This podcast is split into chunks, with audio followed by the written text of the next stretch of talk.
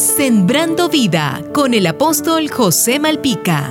En este mundo, ¿quién nos suspira por la paz? Probablemente no todos formamos parte de los que más sufren en esta tierra, pero debemos reconocer que a nuestro alrededor hay terribles miserias materiales, como también espantosos padecimientos morales.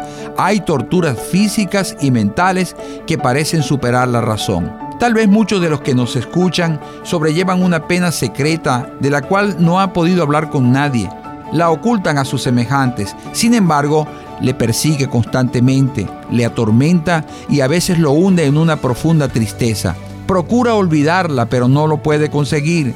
También evita las horas de soledad durante las cuales se encuentra inexorablemente frente a frente con usted mismo.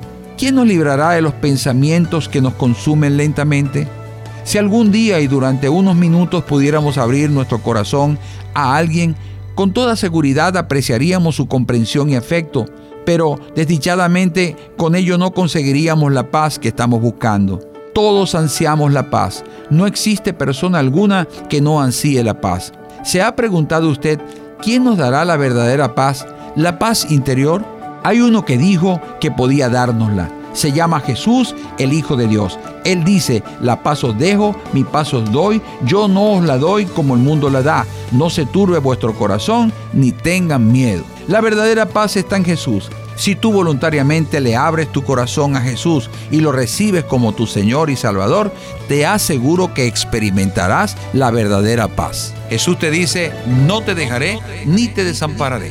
Sembrando vida con el apóstol José Malpica.